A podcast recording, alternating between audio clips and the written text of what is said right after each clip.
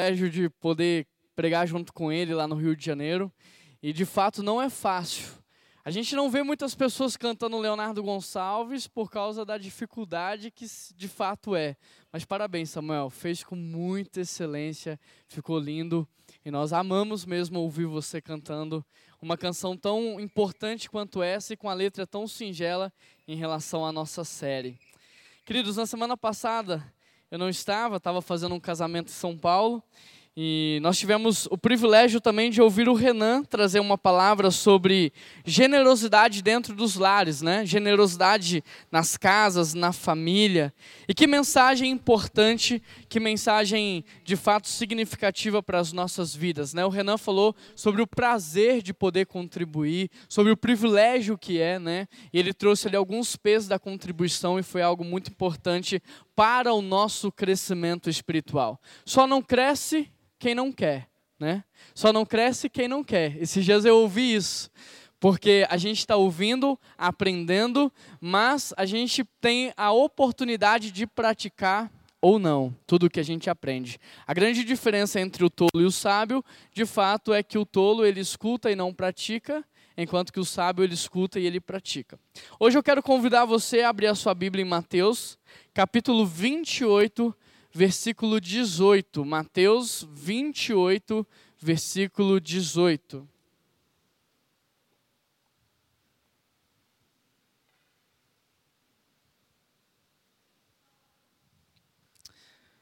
Quem achou diz achei.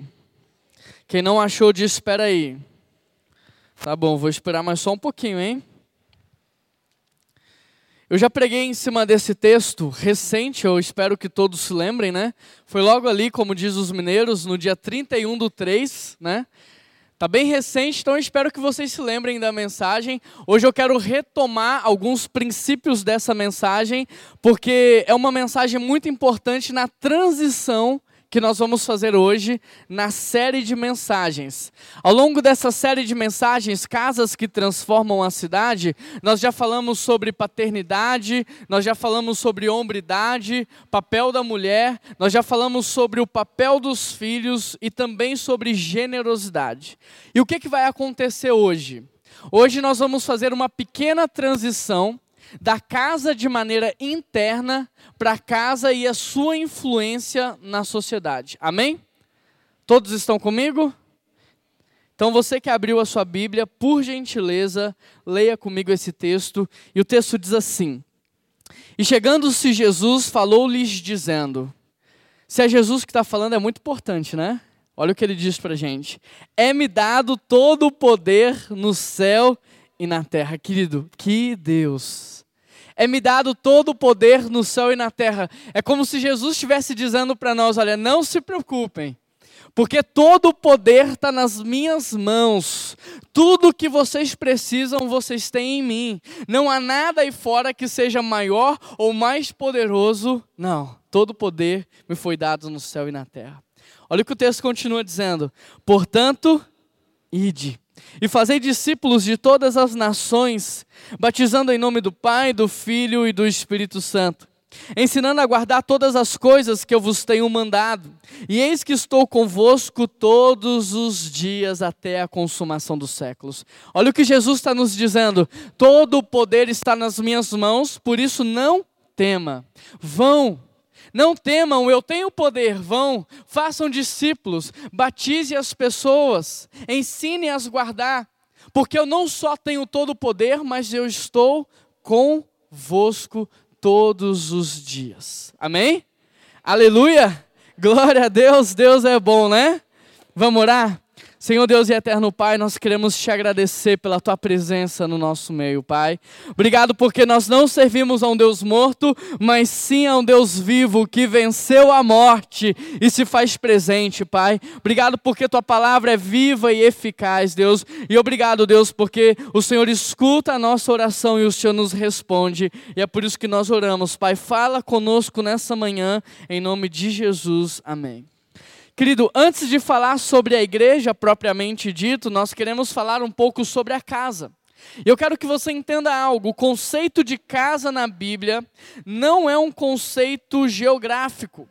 Porque eu posso estar em qualquer lugar do mundo. Se a minha esposa e os meus filhos estiverem comigo lá, então lá será o meu lar.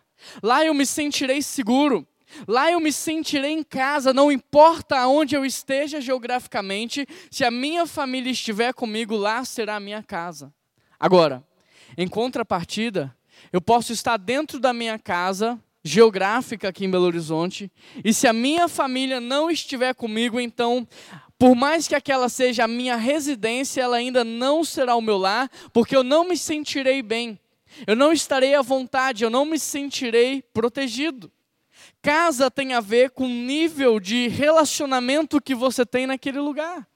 Casa tem a ver com o nível de profundidade, de intimidade, de comunhão, de relacionamento que você tem com as pessoas que moram ali. Dessa forma, a sua igreja pode ser ou não a sua casa. Tudo depende do nível de relacionamentos que você tem nesse lugar. Que eu quero te dizer é: você pode até estar dentro de um lugar que geograficamente nós chamamos de igreja. Mas se não houver ali relacionamentos horizontais e nem verticais, então aquele lugar é qualquer outra coisa, menos a igreja do nosso Senhor Jesus Cristo. Você pode até estar no local da qual nós chamamos de igreja, mas se ali não houver pacificação, reconciliação, transformação, cura, lugar de se viver o novo, de se recomeçar, então aquele lugar é qualquer outra coisa menos a igreja do nosso Senhor Jesus Cristo. É por isso que Paulo escreve dizendo: Deus nos reconciliou com Ele por meio de. De quem, igreja? E nos deu um ministério. Qual o ministério? O ministério da reconciliação. Então, todo lugar em que há reconciliação, todo lugar onde há pacificação, onde há cura, transformação, ali é a igreja do nosso Senhor Jesus Cristo. Ali é a igreja. Nós somos agentes de paz, nós somos agentes de reconciliação. É por isso que igreja é lugar de recomeço. Aqui é o lugar de você recomeçar todos os domingos. Aqui é o lugar de você experimentar o novo. O que eu quero mostrar com tudo isso para vocês é que a igreja não é um monumento no meio da cidade, a igreja não é um monumento no meio de um bairro, a igreja é um movimento dentro das casas, das famílias, a igreja é um movimento no meio da cidade. Tanto é verdade que Jesus disse: ide, ele não disse ficai, ele não disse fiquem estagnados, paralisados, não. Ele está dizendo ide por todo mundo, sabe por quê? Porque enquanto você se move de um lado para o outro, você faz discípulos. Enquanto você se move para o seu trabalho, para a sua faculdade, enquanto você visita um cliente, você faz discípulos. Ide por todo mundo, ou seja, enquanto você se move, você também batiza. Quantas pessoas até hoje você teve a oportunidade de descer as águas? Quantas pessoas você batizou até hoje? Olha o privilégio que você está perdendo. Enquanto você se move, a Bíblia diz: ensine as pessoas a guardar os meus mandamentos. Isso porque a igreja não é um prédio, igreja não é um monumento, a igreja é um movimento. É o movimento do recomeço, é o movimento da cura, da reconciliação, da transformação do novo. E é interessante porque é justamente isso que aconteceu em Atos, na igreja primitiva.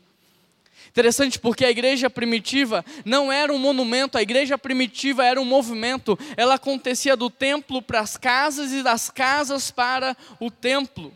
A igreja se movimentava no meio da cidade. E enquanto a igreja se movimentava, os relacionamentos iam acontecendo. Enquanto a igreja se movimentava, o relacionamento ia crescendo. Enquanto a igreja saía dos bairros para o centro, do centro para os bairros, os relacionamentos eles iam crescendo de maneira exponencial, sabe por quê? Porque agora a gente só a gente não se vê mais só aos domingos. Querido, relacionamento domingueiro é um relacionamento superficial. A gente mal sabe o nome, mal sabe a história, mais, mal sabe aonde o outro mora. Não é isso que Deus quer. Isso não é ser família.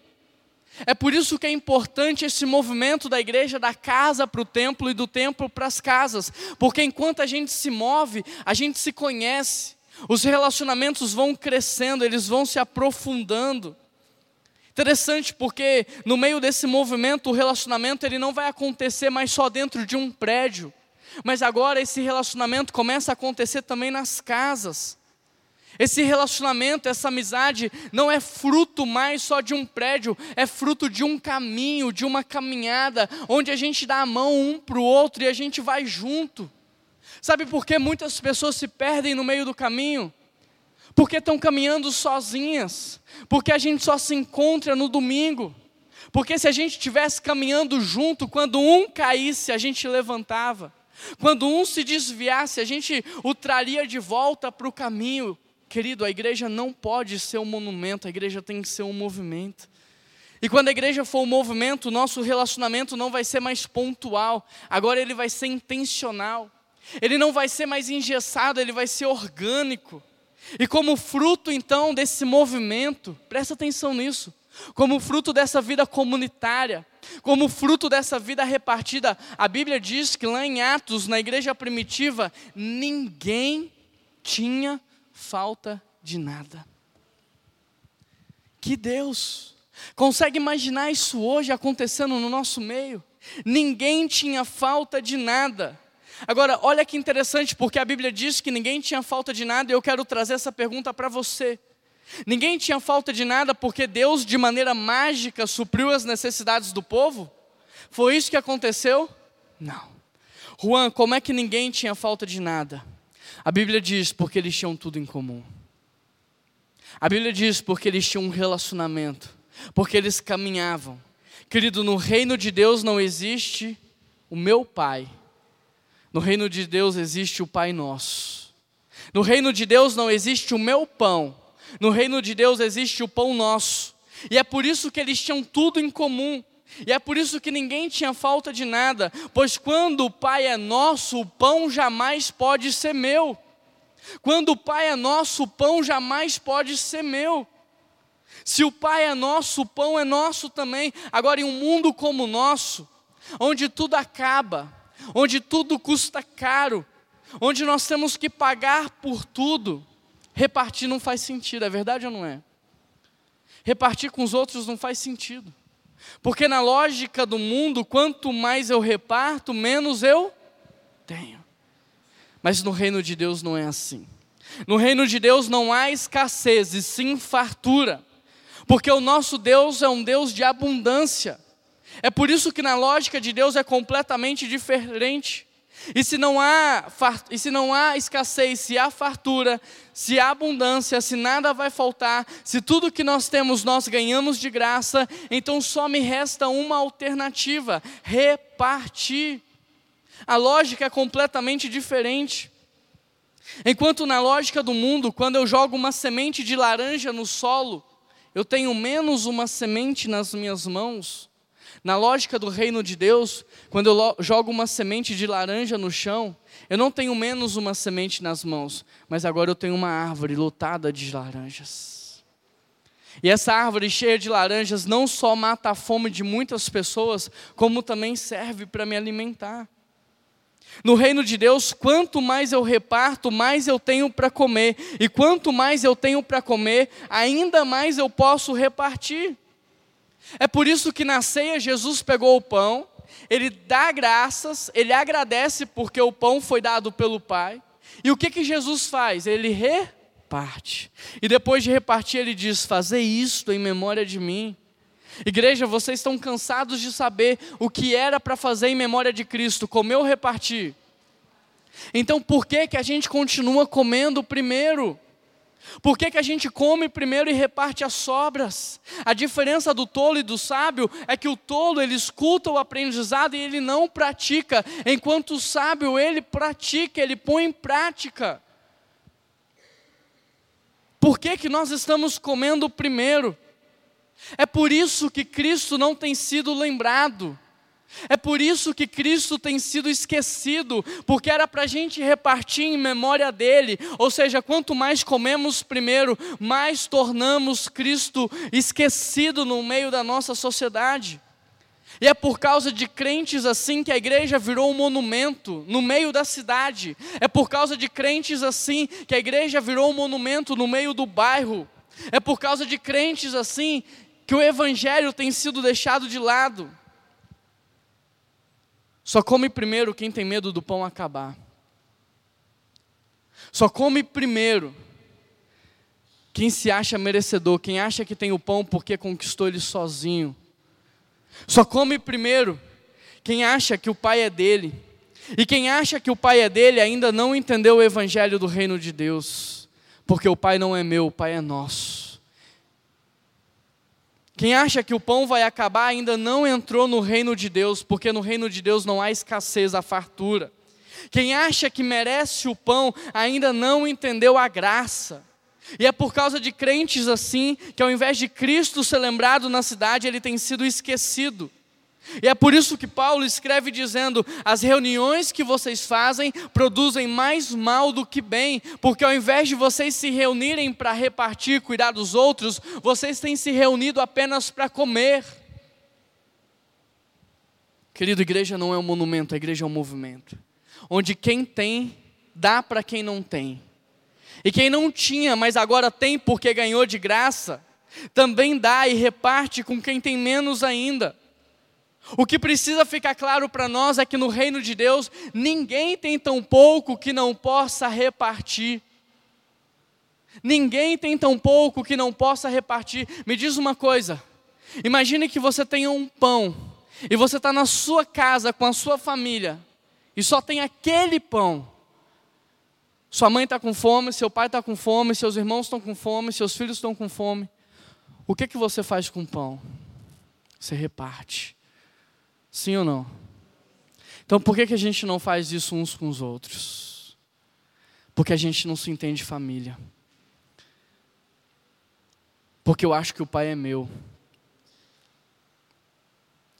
O pai é nosso, e se o pai é nosso, nós somos irmãos. Se o pai é nosso, nós somos família.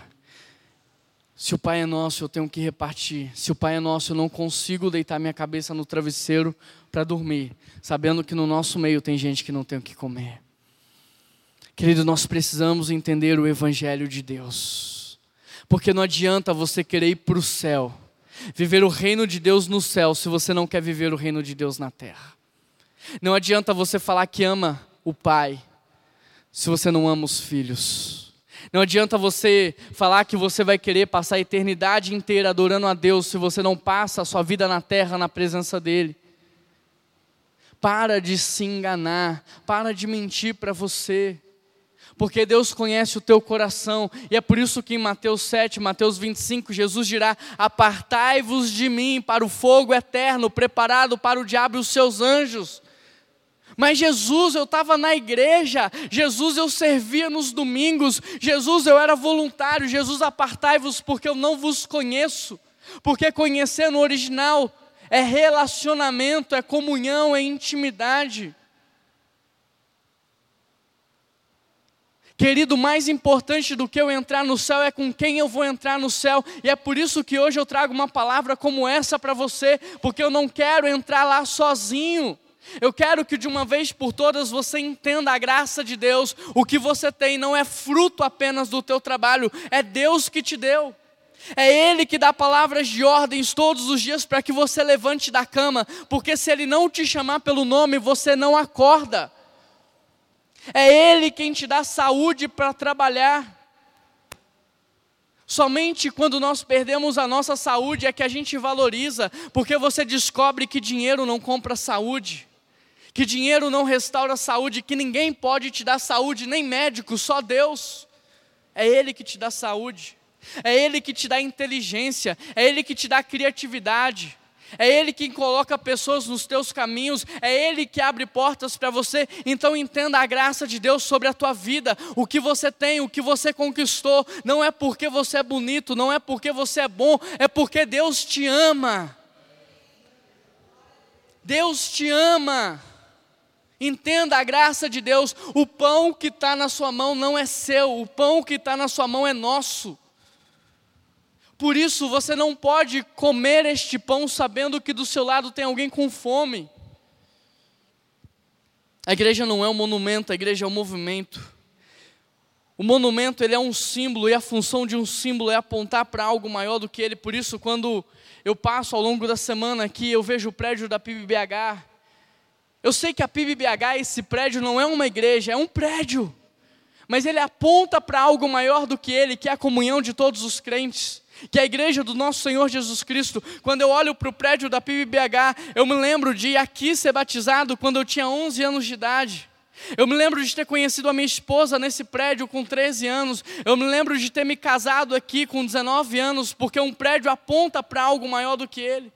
Quando eu olho para esse prédio, eu me lembro de tudo que Deus já fez na história de Belo Horizonte. E isso enche o meu coração de esperança, porque o Deus que fez é o mesmo que está fazendo e é o Deus que fará muito mais.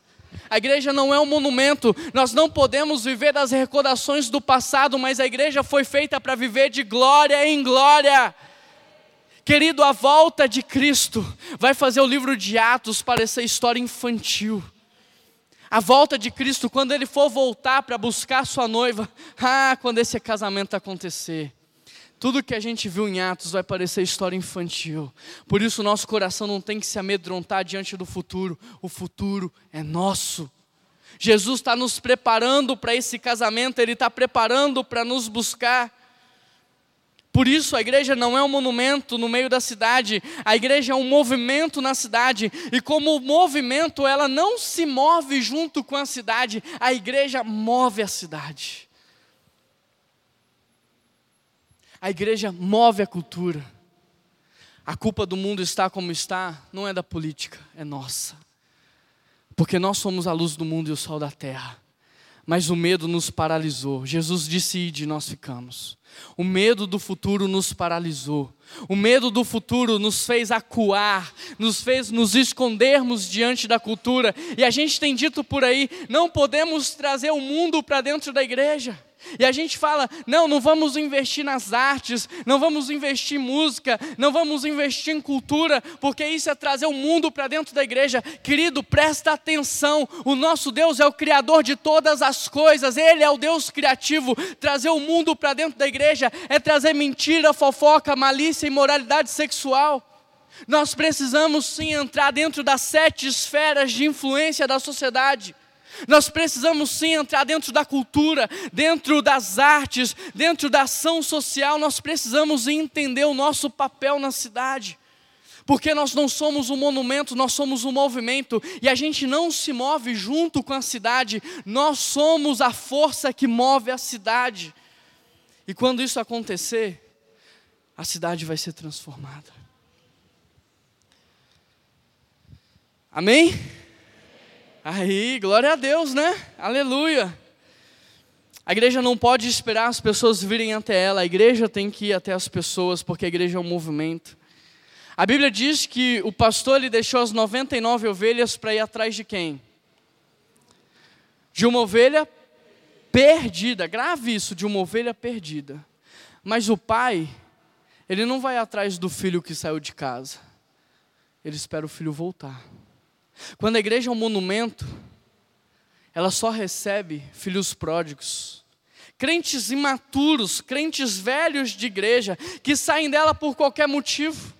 Quando a igreja é um monumento no meio da cidade, ela só recebe gente que não se satisfaz com nenhuma igreja, que não se satisfaz com nenhum pastor, que fica pulando de igreja em igreja. Quando a igreja é um monumento, ela só recebe gente carente, mimada, que quando não é adulada, que quando ninguém passa a mão na cabeça dela, ela vai embora.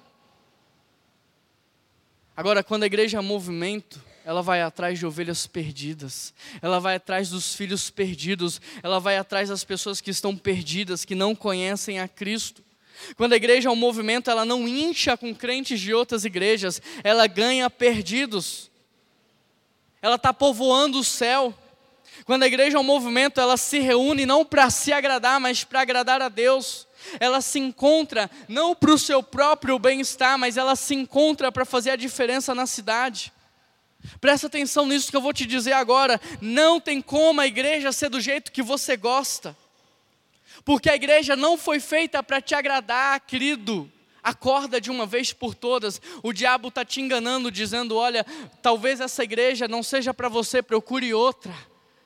A igreja não foi feita para te agradar, a igreja foi feita para agradar a Cristo. A igreja foi feita para honrar a Cristo. A igreja foi feita para ser luz do mundo e sal da terra. Olha para mim. A igreja não é a sua noiva, ela é a noiva de Cristo.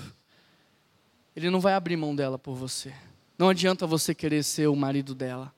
Não adianta você querer que ela te sirva como sua noiva.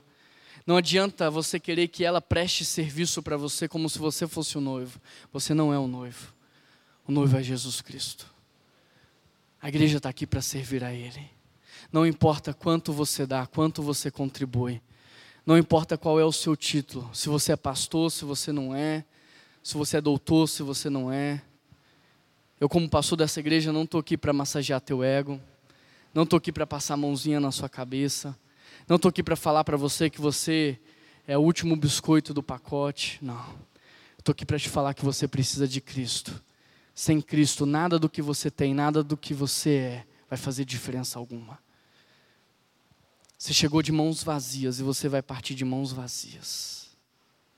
Você precisa de Jesus Cristo. A cruz nos nivela.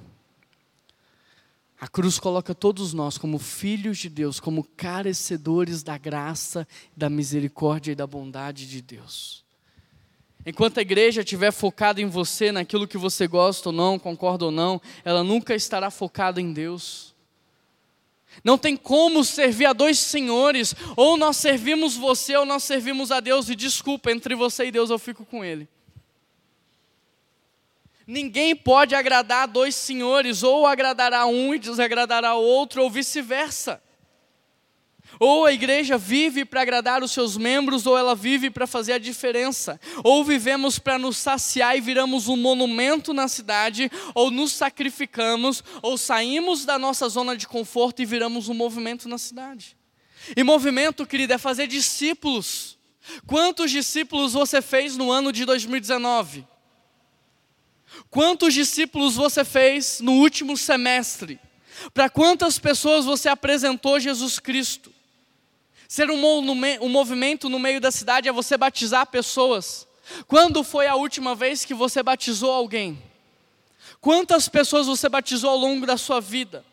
Ser movimento é você ensinar as pessoas a guardar os mandamentos de Deus, é você ensinar a palavra para as pessoas. Quantas são as pessoas que você tem discipulado, que você tem ensinado a viver o Evangelho? Quando a igreja é um movimento, ninguém fica parado, todo mundo trabalha, porque presta atenção no que eu vou te dizer: crente que não trabalha, dá trabalho. Quem mais me dá trabalho aqui na igreja são as pessoas que não trabalham. Quem mais reclama dos cultos são aqueles que não vêm nos cultos. Quando a igreja é um movimento, todo mundo trabalha. Ela não espera as coisas acontecerem, a igreja faz as coisas acontecerem. Porque ela não se move com a cidade, mas ela está movendo a cidade. Olha o que a Bíblia diz, querido, isso aqui é precioso demais. As portas do inferno não prevalecerão contra a igreja. Por que, que você está acuado? Por que, que você está com medo? Por que, que você está se escondendo? A Bíblia está dizendo que é para a igreja atacar, não é para ela se defender. As portas do inferno não prevalecerão contra a igreja. O texto diz que a igreja ataca, não o inferno, porque ninguém ataca com porta. Já viu alguém atacando com uma porta? Vem cá que eu vou te dar uma portada. Ninguém ataca com porta, então não é o inferno que ataca, é a igreja. Quando a igreja é um monumento, ela fica na defesa. Quando a igreja é um monumento, ela fica acuada. Agora, quando a igreja é um movimento, ela parte para o ataque. Agora, fala a verdade, como igreja do Senhor Jesus Cristo, como primeira igreja batista de Belo Horizonte, como uma igreja de 107 anos de existência, fala a verdade, nós estamos no ataque ou nós estamos na defesa? Nós criamos cultura ou nós nos defendemos dela? Nós somos influentes na cidade ou somos influenciados pela cidade? Você é a igreja de Jesus Cristo. Você faz a diferença, você influencia, você discipula. Querido, a igreja de Jesus Cristo carrega por si só uma força sobrenatural. Não tem nada a ver comigo, tem tudo a ver com Ele. A igreja de Jesus Cristo carrega uma força tão imbatível que nem as portas do inferno podem segurá-las. Que Deus! Que Deus! A igreja não é um monumento, e sim um movimento, porque Deus não habita em prédios, Deus habita em pessoas. A Bíblia diz que onde estiverem dois ou três reunidos em seu nome, ali Ele estará. E o seu povo, querido, nós cantamos aqui, o seu povo não pertence a essa terra, por isso o seu povo não pode fazer morada nessa terra, não pode fazer dessa terra a sua, a sua residência. Nós precisamos entender que nós estamos no caminho de casa, nós estamos voltando para casa, o céu é o nosso lar. A igreja não pode parar, a igreja é um movimento que, enquanto caminha para casa, vai levando consigo mais pessoas. Quem se lembra daquela história que eu contei quando eu comecei a correr? Alguém se lembra? Tá, eu vou contar de novo. Duas pessoas lembram só. Quando eu comecei a correr, um grupo de amigos me chamou para correr, eu nunca tinha corrido, sempre fui de escritório, sentadinho, como que fala aí, os médicos falam? Sedentário, né? Nem lembrava dessa palavra, mas eu tenho esse estilo mais assim, sedentário, né? E aí me chamaram para correr. E aí você pode reparar que o sedentário, quando ele vai praticar um esporte, ele vai lá, ele compra as roupas, né? Ele se prepara, ele se organiza, ele só não corre, não continua, mas ele compra todo o equipamento. Aí eu fui lá, comprei um short de correr, uma meia, né? Me vesti. Domingo, 6 horas da manhã, eu estava na represa da cidade, lá em São Paulo pronto para correr, né? Aí chegou lá um grupo de sete pessoas, nós começamos a correr. E eu comecei a correr e comecei a falar, nossa, realmente isso aqui é muito bom, muito gostoso, tal, que não sei o quê. Olha como que eu estou indo bem, né? Passou um minuto, eu falei, cara, eu estou cansado. Ui, não vou aguentar chegar até o final. E comecei a ficar afobado, respirando. Aí eu falei para o pessoal, gente, vai embora, porque eu não vou aguentar correr. E uns quatro foram, ganharam velocidade, se adiantaram. Um foi até a metade, mas ele voltou. Eu vi ele se distanciando, mas ele foi e voltou. Pá, pá, pá, pá. Chegou no meu lado, eu falei assim: Fábio, vai embora, cara, eu não quero atrapalhar a sua corrida. Vai lá, continua essa corrida, termina a corrida com os meninos lá, eu não quero atrapalhar a sua corrida. Aí o Fábio falou para mim assim: Juan, mais importante do que cruzar a linha de chegada é com quem eu vou fazer isso. E eu quero ter a honra de chegar lá com você. Eu vou correr no seu time, eu vou correr no seu ritmo, mas nós vamos chegar lá juntos. Demorou umas quatro horas, mas nós chegamos. Querido, mais importante do que chegar no céu é com quem a gente vai chegar no céu. E eu não quero chegar lá sozinho, eu quero chegar lá com as pessoas que eu amo. Quero chegar lá com minha família em Cristo. Quero chegar lá junto com a igreja. É por isso que às vezes a gente tem que voltar, diminuir o ritmo e correr no ritmo do outro, na velocidade do outro. Eu não posso sair correndo na frente, olha, eu vou chegar no céu e os meus amigos tudo lá atrás, não. Eu tenho que voltar às vezes e falar assim: vem cá, amigo, vamos lá. Porque mais importante que chegar lá é com quem eu vou chegar e eu quero chegar lá junto com você. E é isso que o texto está nos dizendo. E de fazer discípulos, faça parte do movimento do cristianismo na humanidade. Queridos, quando eu estava na África com a missionária Nauzira, eu aprendi a fazer uma oração. Deus, não me deixe de fora daquilo que o Senhor está fazendo no mundo. A partir desse dia, todos os dias eu falo isso. Deus, não me deixe de fora do que o Senhor está fazendo na PIBBH. Não me deixe de fora do que o Senhor está fazendo em Belo Horizonte. Não me deixe de fora do que o Senhor está fazendo no Brasil. Agora, querido, presta atenção nesse detalhe, porque o ID não significa ir por um tempo e depois voltar. Nós somos a geração que gosta de projetos missionários. Por quê? Porque eu vivo a vida do jeito que eu quero e um mês por ano eu vou lá e eu sou espiritual. Não. Id não significa ir depois voltar. O id no, no original é um gerúndio, significa indo. Significa que você não vai para, não vai para, não significa que enquanto você está vivendo, enquanto você está trabalhando, enquanto você está estudando, enquanto você está ali se envolvendo com pessoas, você está fazendo discípulos. E o que significa fazer discípulos? Fazer discípulos não é você dar uma aula teórica. Fazer discípulos não é você trazer uma instrução. Não, fazer discípulos, sabe o que é? É fazer amigos. Olha que legal. Olha que gostoso. Fazer discípulos é você fazer amigos espirituais. É você caminhar com pessoas e você ter a liberdade de abrir o seu coração. É você caminhar com pessoas e gerar um ambiente de segurança para que elas tenham coragem de abrir a vida com você. Fazer discípulos nada mais é do que você fazer amigos. Sabe o que é fazer discípulos? É você viver de tal maneira que as pessoas queiram te seguir. É você fazer viver de tal maneira que as pessoas queiram estar com você. É você viver de tal maneira que você inspire as pessoas a querer viver uma vida melhor. É você influenciar através do seu exemplo. É você deixar as pessoas com sede de conhecer Jesus Cristo. Porque a Bíblia diz que a igreja é o sal, né? E o sal tem uma série de, de funções. E uma delas, que a gente às vezes despreza, é que o sal deixa a gente com sede. Fazer discípulos é você ser sal, a ponto que as pessoas fiquem com sede de conhecer Jesus. Fazer discípulos é você marcar um encontro com eles na eternidade. É eu chegar para o Noah e o Natan e falar assim: filhos, deixa eu marcar aqui, olha, um encontro com vocês lá no céu. Daqui a pouquinho a gente vai estar tá junto lá. É eu marcar esse encontro com os meus amigos, com pessoas que trabalham comigo, com meu pai, com a minha mãe, com a minha família.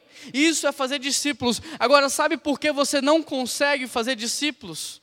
Porque ao invés de você fazer amigos, ao invés de você levar essas pessoas para sua casa, ao invés de você deixar essas pessoas verem Jesus na sua vida, sabe o que você faz? Primeira coisa que você faz é convidar ela para vir na igreja. E aqui você fica aí no banco torcendo para alguém apresentar Jesus para ela.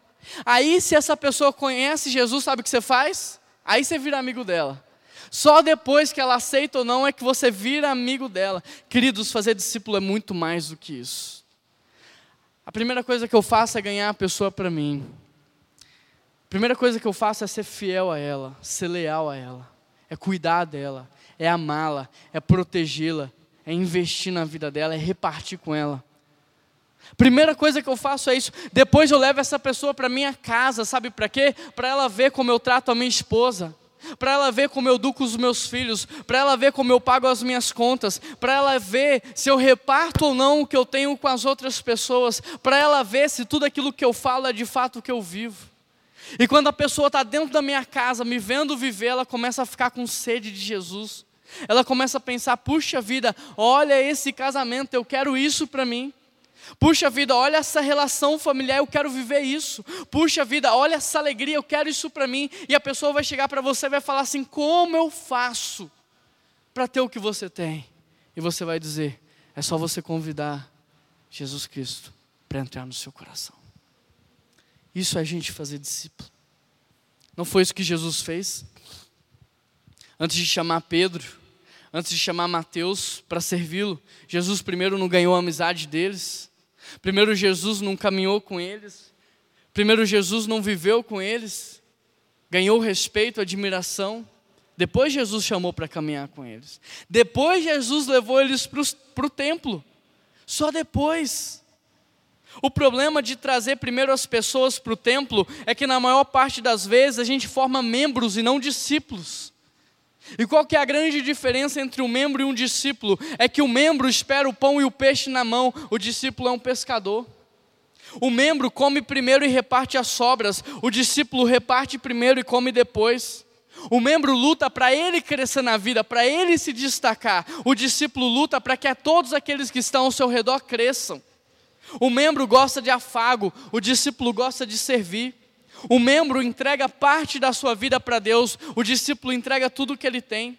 O membro espera alguém pedir para ele fazer alguma coisa, o discípulo é proativo. O membro aponta o problema e ele reclama. O discípulo ele é parte da solução. O membro reclama porque ninguém o visita. O discípulo é um visitador. O membro oferta por obrigação. O discípulo é generoso porque ele quer honrar a Deus. O membro sonha com uma igreja ideal, o discípulo se entrega para fazer uma igreja real. O membro diz: Vamos ficar aqui, é confortável. O discípulo diz: Não, vamos sair, porque nós precisamos ganhar as pessoas para Jesus. O membro pensa: Nossa, que gente mal vestida na igreja hoje. O discípulo pensa: Que bom que Jesus está alcançando todo mundo. O membro é soldado de defesa, ele seleciona quem vai entrar na igreja. O discípulo é soldado de ataque, ele resgata todo mundo. Eu não sou contra o processo de membresia. Nós somos a favor, nós temos o nosso processo de membresia. O que eu estou dizendo é que existe sim uma diferença entre pessoas que são só membros e pessoas que são membros e discípulos. Todo discípulo de Jesus vai ser membro de uma igreja, porque ele sabe que Jesus não vai buscar ele. Jesus vai buscar a igreja, então eu faço parte da igreja. Por isso eu não acredito nesse, nesse movimento de desigrejados, porque Jesus não vai me buscar. Jesus vai buscar a igreja, a noiva dele. E eu só vou porque faço parte da noiva. Todo discípulo de Jesus é membro de uma igreja, mas nem todo membro da igreja é discípulo de Jesus. Todo crente de verdade faz parte de uma igreja. Por isso o texto diz: Ide fazer discípulos, se movimentem, de modo que o seu povo é aquele que expressa Deus em todas as esferas da sociedade. É como Paulo que chega no Areópago, em Atenas, e diz: Olha, aqui tem um Deus que vocês não conhecem, mas eu conheço o nome dele, é Jesus Cristo. O povo de Deus é aquele que se movimenta no meio da cidade e por onde passa vai orando. Querido, todos os dias que eu venho para a igreja eu passo repreendendo os espíritos ruins da Praça Raul Soares. Pela graça de Deus, já fechou dois prostíbulos aqui do lado da igreja. Tá lá para alugar. Agora eu passo orando, Deus, traz para cá alguma coisa que vai ser boa para a cidade. Abençoa esse lugar, que o que for aberto aqui prospere. Isso é papel do discípulo. Deus, eu repreendo em nome de Jesus o que o diabo está fazendo na vida desses moradores de rua, que amam estar na rua, que não querem sair da rua. Dá para eles um sentimento de inconformação, para que eles tenham vontade de abrir mão, de abandonar a rua, ter uma vida digna de novo.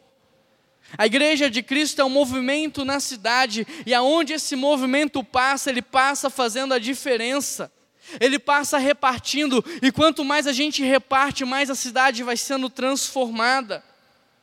À medida que a gente vai se movimentando, Cristo vai sendo lembrado, Cristo vai sendo convidado, Cristo vai fazendo parte e a cidade vai sendo transformada.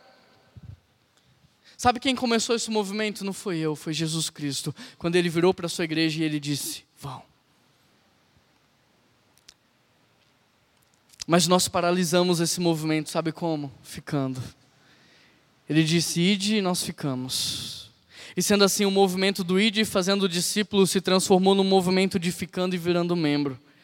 Agora, por que, que muitos preferem a igreja monumento do que a igreja movimento? É simples, porque movimento dá trabalho. E para a guerra dá trabalho. Lutar dá trabalho. Movimento requer sacrifício, dedicação. Movimento requer buscar a Deus, repartir a vida, viver de maneira íntegra. E é por isso que muitos de nós preferem a igreja monumento, a igreja lotada de programações, eventos, entretenimento, porque talvez isso alivie a nossa culpa de não estarmos lá fora pregando Cristo. Porque talvez no dia do julgamento final nós teremos uma desculpa para dar para Jesus, dizendo: Me desculpa, Jesus, mas eu não fiz discípulos porque eu estava na igreja ornamentando a igreja, lavando a igreja. Eu não fiz discípulos porque eu estava nas programações, eu estava nos almoços, nos churrascos, nos cafés. Mas sabe o que Jesus vai dizer? Apartai-vos de mim, porque eu não vos conheço. Tudo que vocês fizeram nunca foi para mim, sempre foi para vocês. Jesus não mandou a gente fazer eventos, Jesus mandou a gente fazer discípulos. Talvez você vai chegar e falar assim: Jesus, mas e aquele evento que eu fiz? E ele vai falar: e os discípulos? Por que, que você investiu a sua vida inteira fazendo o que eu não mandei, sendo que a única coisa que eu mandei você não fez? Mas Jesus, eu estava trabalhando dobrado para comprar um carro novo. E os discípulos? Mas Jesus, eu estava estudando dia e noite para passar naquela prova, para entrar no vestibular. E os discípulos? Buscai primeiro o meu reino, e todas as demais coisas vos serão acrescentadas. Deus nos mandou fazer discípulos. Mas Jesus eu ornamentava a igreja, ornamentava para você. Para você se sentir bem, para o banco não sujar a sua roupa, porque nem chamar alguém para vir aqui você chamou. Jesus, mas eu fiz uma programação linda e especial, fez para você. Para você ter um lugar para ir no sábado à noite. Porque nem chamar alguém para ir lá você chamou. Quem é o seu Deus, eu ou você? Quantos amigos espirituais você está fazendo nesse exato momento? Quantas pessoas você tem orado todos os dias para serem alcançadas por Jesus? Quantas pessoas você tem levado para dentro da sua casa para conhecer Jesus?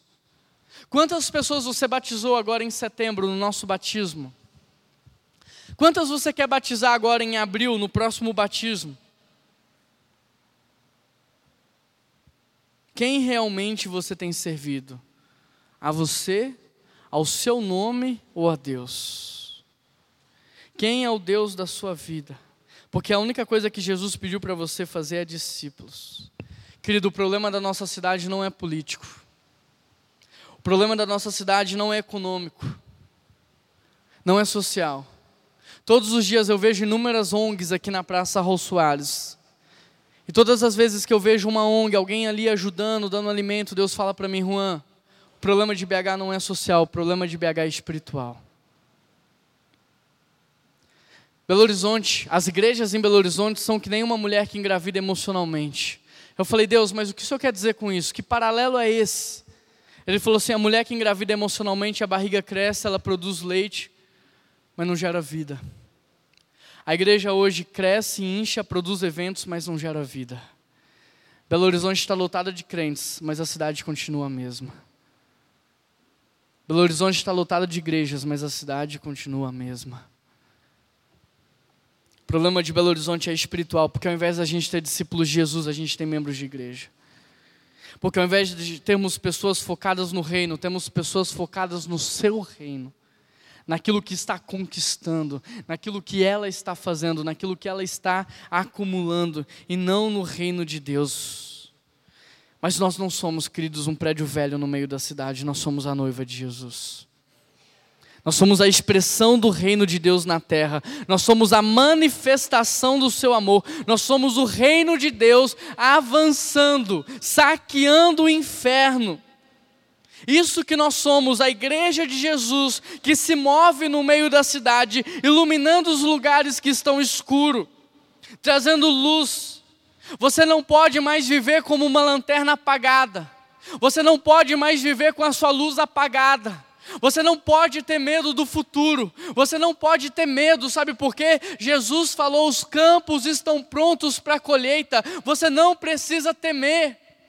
Os campos estão prontos. Apocalipse nos diz que haverá lá uma grande multidão adorando a Deus. Querido, é só você fazer aí a subtração, é só você fazer a soma, a equação. Se os campos estão prontos e se vai ter uma multidão, é só ir falar que o restante Deus vai fazer.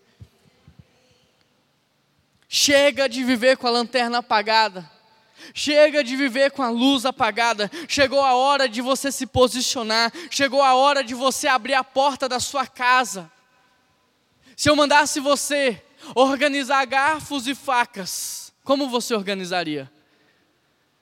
Você ia colocar colher com colher, garfo com garfo, faca com faca, não é? Mas a pergunta-chave é, Juan, para que que a gente vai organizar? Porque se for organizar para guardar, é assim. Mas se for organizar para usar, não é assim. Então a gente mistura faco com garfo com colher. Talvez a sua casa esteja organizada para guardar. Talvez os teus recursos estejam organizados para acumular. Mas Deus está falando, ei, a tua casa não é para ficar né, aquele castelinho lá, aquela preciosidade. Se a sua casa está muito limpinha, muito organizada, é porque ela está servindo um pouco a Deus. É porque tem pouca criança entrando lá. É porque tem pouca gente pedindo ajuda lá. É porque tem pouca gente entrando lá para comer. Organize a tua casa para receber pessoas. Abra a porta da tua casa para receber pessoas. Se o teu carro está muito cheirosinho, é porque não está entrando morador de rua lá, não está entrando prostituta lá, não está entrando pessoas que precisam de Deus lá, e você ainda tem coragem de adesivar o seu carro. É de Deus, presente de Deus. Mentira! Porque você não usa para Deus. Querido, o futuro é nosso. A Bíblia diz: a glória da segunda casa será maior do que a primeira. Você pode repetir isso comigo? A glória da segunda casa será maior do que a primeira. Os comentaristas e historiadores, eles dizem que a segunda casa, ela não foi maior do que a grandeza do prédio de Salomão, do templo de Salomão. O prédio de Salomão foi muito mais grandioso, bonito do que a segunda casa, mas quando a Bíblia diz que a glória da segunda casa será maior do que a primeira, porque a glória da segunda casa não tem a ver com um prédio, não tem a ver com monumento, tem a ver com movimento, tem a ver com o que Jesus está fazendo na cidade. E eu não quero ficar de fora do que Deus está fazendo na cidade. Deus está levantando homens e mulheres, Deus está levantando casas. Deus está nos preparando para a volta de Cristo, para um tempo de perseguição religiosa, e eu não quero ficar de fora. As casas foram a estratégia do início da igreja, e as casas serão a estratégia da sobrevivência da igreja na terra. E a minha casa vai estar aberta para o que Deus vai fazer. A pergunta é: a tua casa hoje está aberta para o que Deus quer fazer? Tua família hoje está aberta para o que Deus quer fazer. Deus está atrás de homens e mulheres. Deus está atrás de famílias. Presta atenção no que eu vou te falar agora. Esse prédio aqui foi feito há 107 anos atrás, quando não tinha nenhum prédio na cidade de Belo Horizonte. Imagina a pompa dessa igreja há 107 anos atrás. Nunca mais teremos essa mesma pompa. Contudo, a glória da segunda casa será maior do que a primeira. Porque a nossa pompa não vai ser mais por causa de uma arquitetura, não vai ser mais por causa de um prédio, vai ser por causa do que Jesus vai fazer nessa cidade através de nós. A PBBH não se restringe a ser um espaço geográfico no centro da cidade, mas agora, por causa do que o Espírito Santo está fazendo no nosso meio, a PBBH não mais terá seu endereço na Raul Soares 203 mas ela estará em cada casa de BH, em cada bairro dessa cidade. Em Ageu está escrito: Quem de vocês viu essa casa em sua primeira glória? Hoje ela não é nada diante do que já foi, está escrito assim.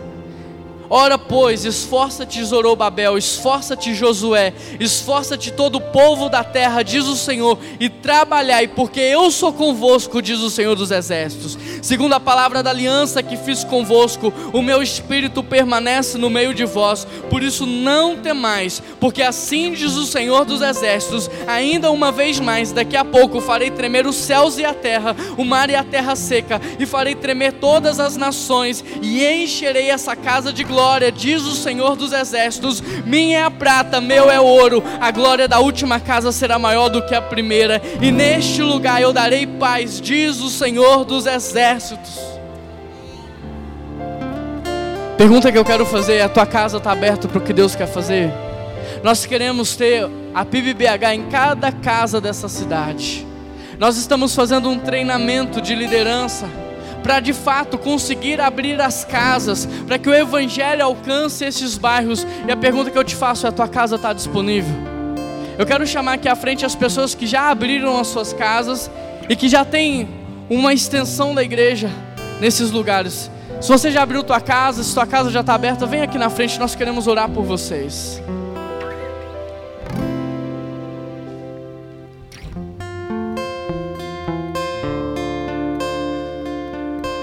Já começou o que Deus está fazendo, querido. Mas não vai parar aqui. Não vai parar aqui. Sua casa está aberta. Se você quer abrir tua casa, eu te convido a ficar de pé para que juntos nós possamos orar.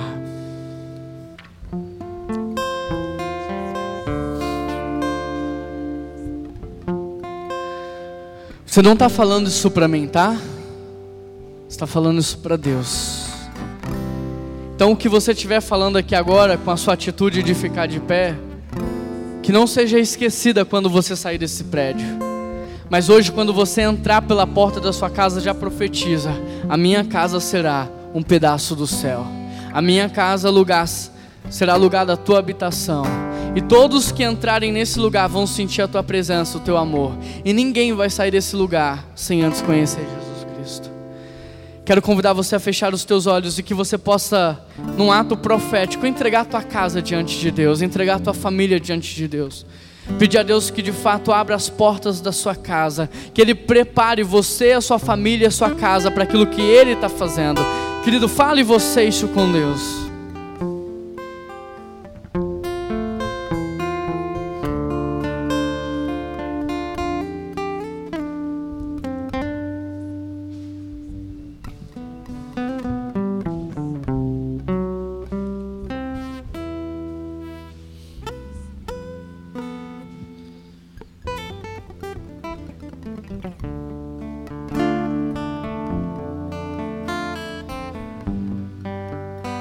Senhor Deus e eterno Pai, o nosso sonho como igreja.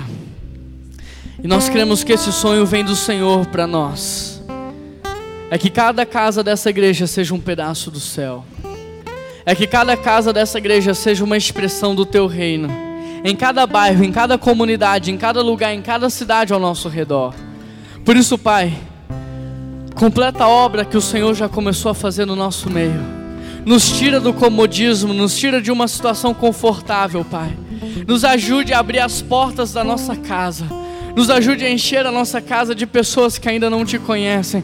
Nos ajude a repartir a nossa dispensa com outras pessoas. Nos ajude a repartir o pão. Nos ajude a repartir o nosso tempo. Nos ajude a repartir o nosso amor, Pai. Em nome de Jesus, nos levanta nessa manhã, nos ergue nessa manhã como luz do mundo e sal da terra. Nós não queremos ficar de fora daquilo que o Senhor está fazendo na história da humanidade. Nós queremos ser resposta de oração para os nossos vizinhos. Nós queremos ser respostas de oração para a nossa cidade, Pai. Nós queremos ser usados pelo Senhor, nós queremos ser os personagens bíblicos do nosso tempo, nós queremos ser os heróis da fé do nosso tempo, nós queremos ser homens e mulheres cheios do Senhor. Por isso, Pai, derrama sobre nós nessa manhã unção, porque o Senhor não derrama unção sobre prédio, o Senhor derrama unção sobre pessoas. Derrama a tua presença, a tua unção, o teu chamado, a tua vocação sobre cada família da nossa igreja igreja, e é por isso que nós oramos, já agradecendo ao Senhor, Pai,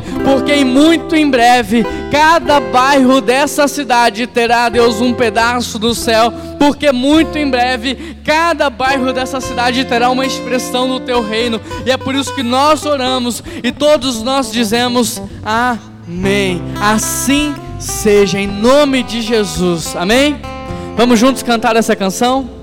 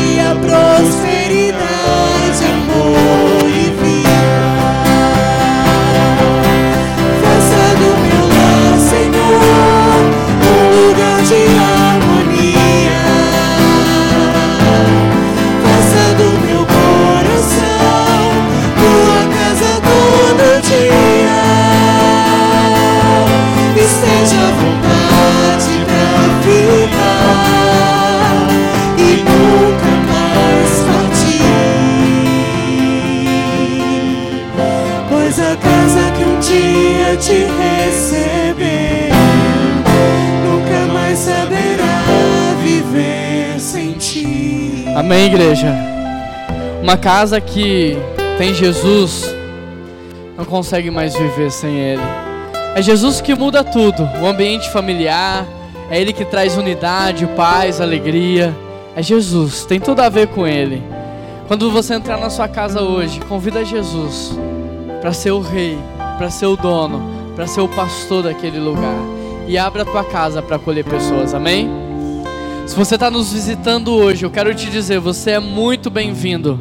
Nós somos uma família cheia de esperança. E igreja não é lugar para você frequentar, a igreja é um lugar para você pertencer, porque a igreja é uma família e nós queremos que você faça parte da nossa família. Nós queremos cuidar de você e nós queremos que você cuide de outras pessoas também.